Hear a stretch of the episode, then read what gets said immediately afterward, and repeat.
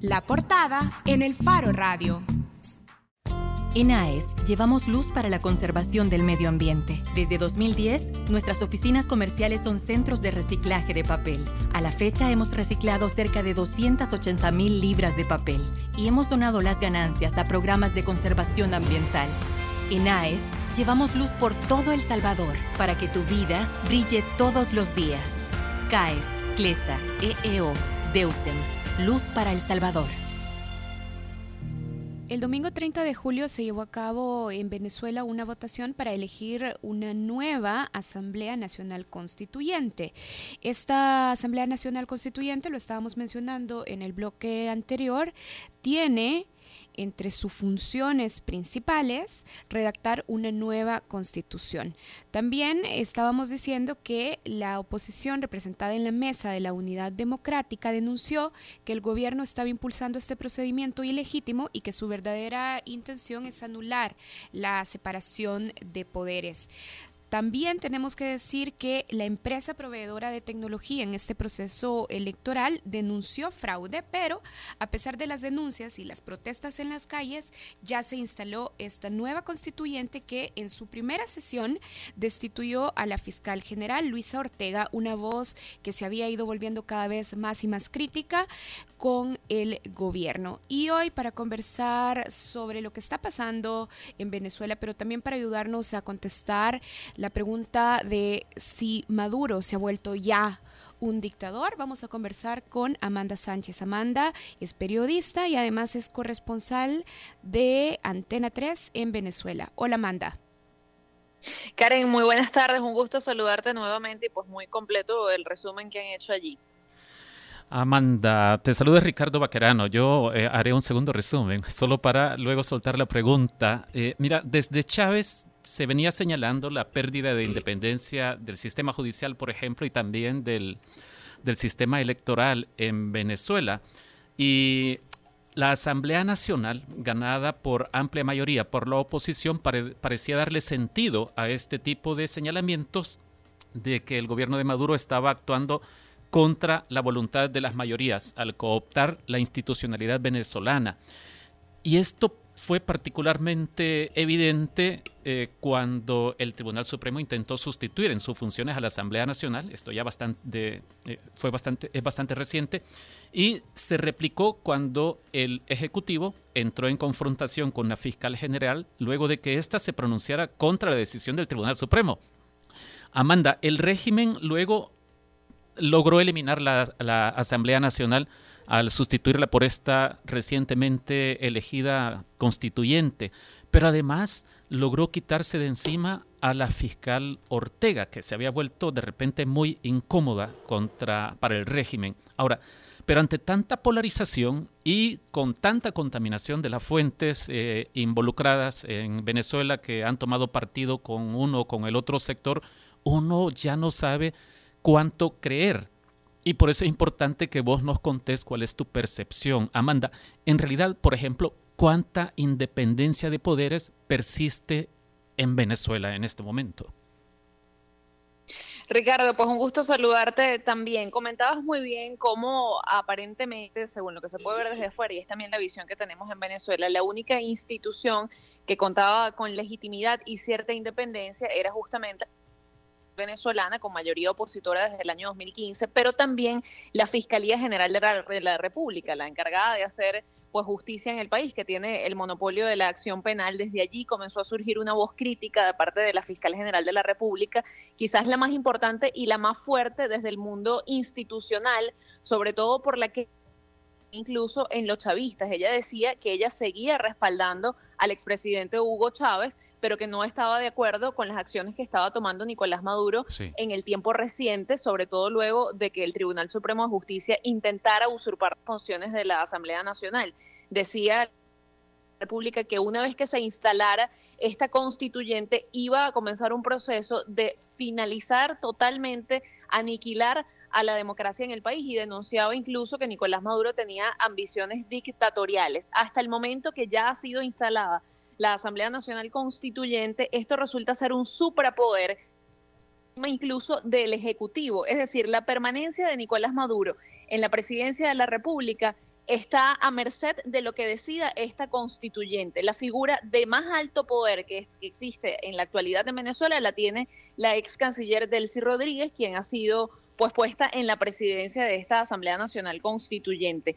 A la pregunta de si existe o no independencia o división en los poderes, la verdad es que si nos vamos a un análisis bastante pragmático, poco importa si existe o no la división cuando el poder completo y total lo tiene en estos momentos esta asamblea que únicamente está integrada por chavistas, por personas que respaldan al gobierno de Nicolás Maduro o en algunos casos al expresidente Hugo Chávez, pues allí no hubo ningún tipo de participación ni de representación de la totalidad de las voces venezolanas. Era por esto que se reclamaba la falta de legitimidad y que también, por supuesto, se acentuaba muchísimo más la denuncia de fraude que fue hecha incluso por la empresa que es la encargada del conteo electrónico de los votos. Amanda, ¿vos nos podés explicar a través de qué mecanismos justifica eh, el oficialismo que esta Asamblea Nacional Constituyente eh, tenga tanto poder y, por ejemplo, que su primera decisión no sea empezar a, a revisar el proyecto de reforma a la Constitución, sino que su primera decisión,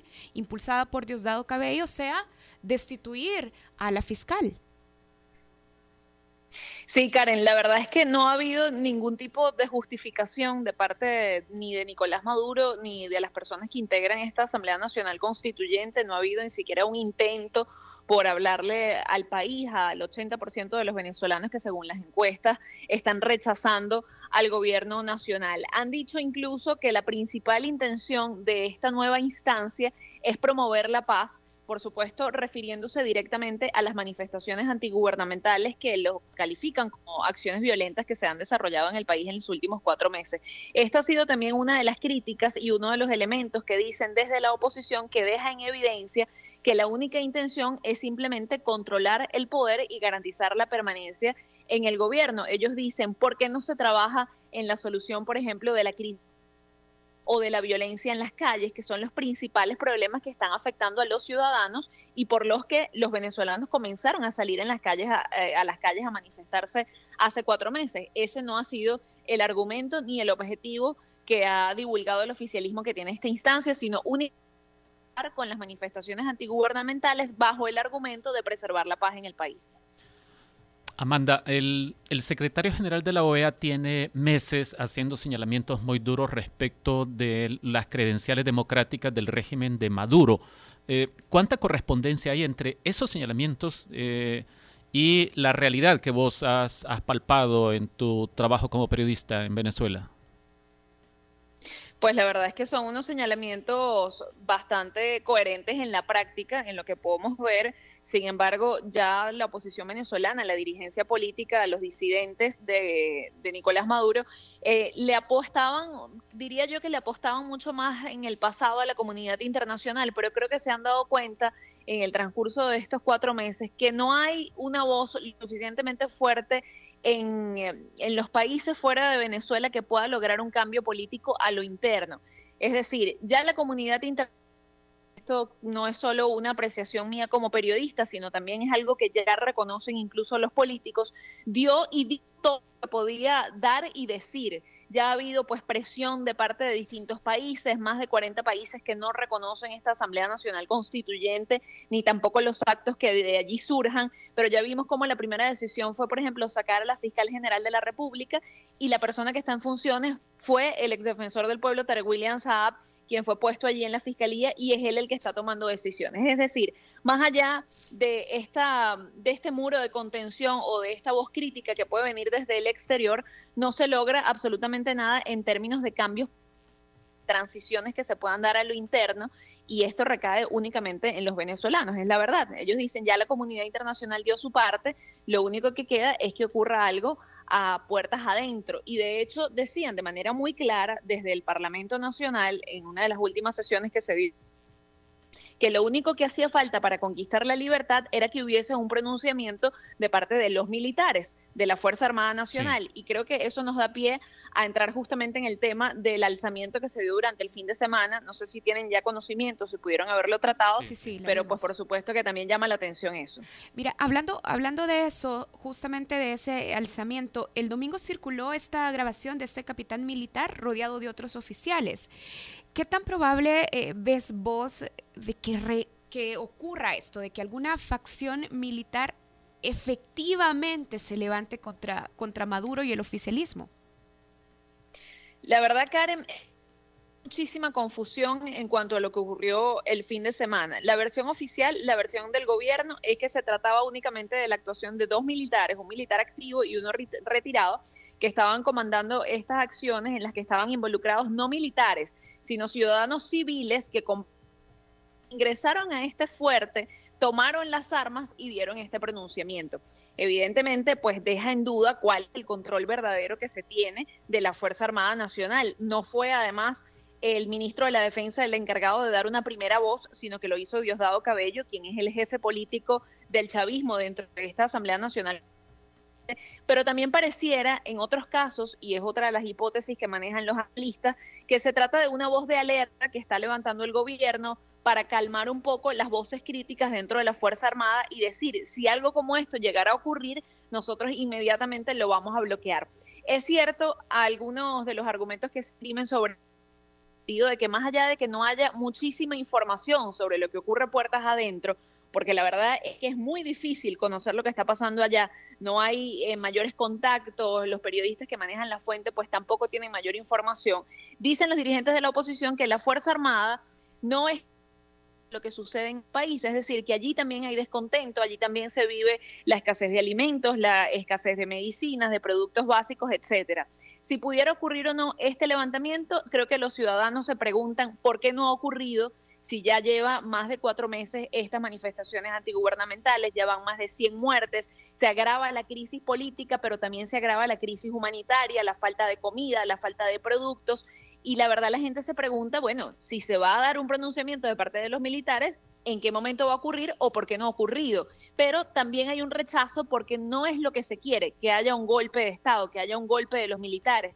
Lo que se busca es una salida electoral, que se produzcan unos comicios en los cuales se les pregunte a los ciudadanos si quieren o no seguir con el gobierno con el que están actualmente.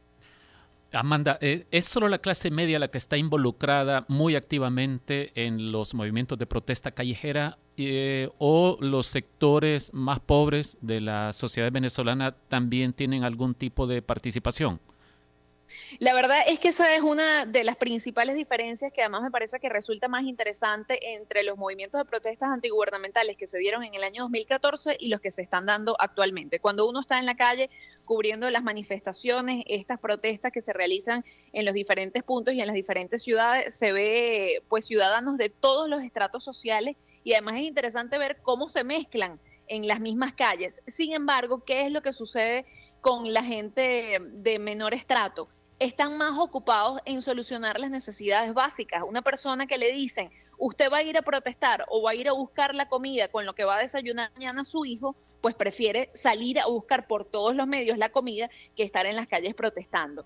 ¿A qué se debe esto? Yo no me atrevería a decir si hay falta de conciencia política, si hay madurez o no, porque de esta manera lo califican algunos analistas. Pero la verdad es que sí hay participación de la clase baja, pero no en su mayoría la oposición venezolana, particularmente esta eh, a, la que se puede adherir fácilmente los nombres de Capriles, por ejemplo, de Leopoldo López, ha sido solamente una pobre víctima o se le puede señalar alguna irresponsabilidad. El gobierno no ha dejado de, atribuir responsabilidad a la, a la, oposición por provocar violencia, ha dicho, pero en realidad, ¿cómo es la oposición venezolana? Eh, ¿Y no será que ahí se puede explicar por qué la gente más pobre tal vez no se lanza a las calles como aparentemente sí lo hace con mucha facilidad la clase media?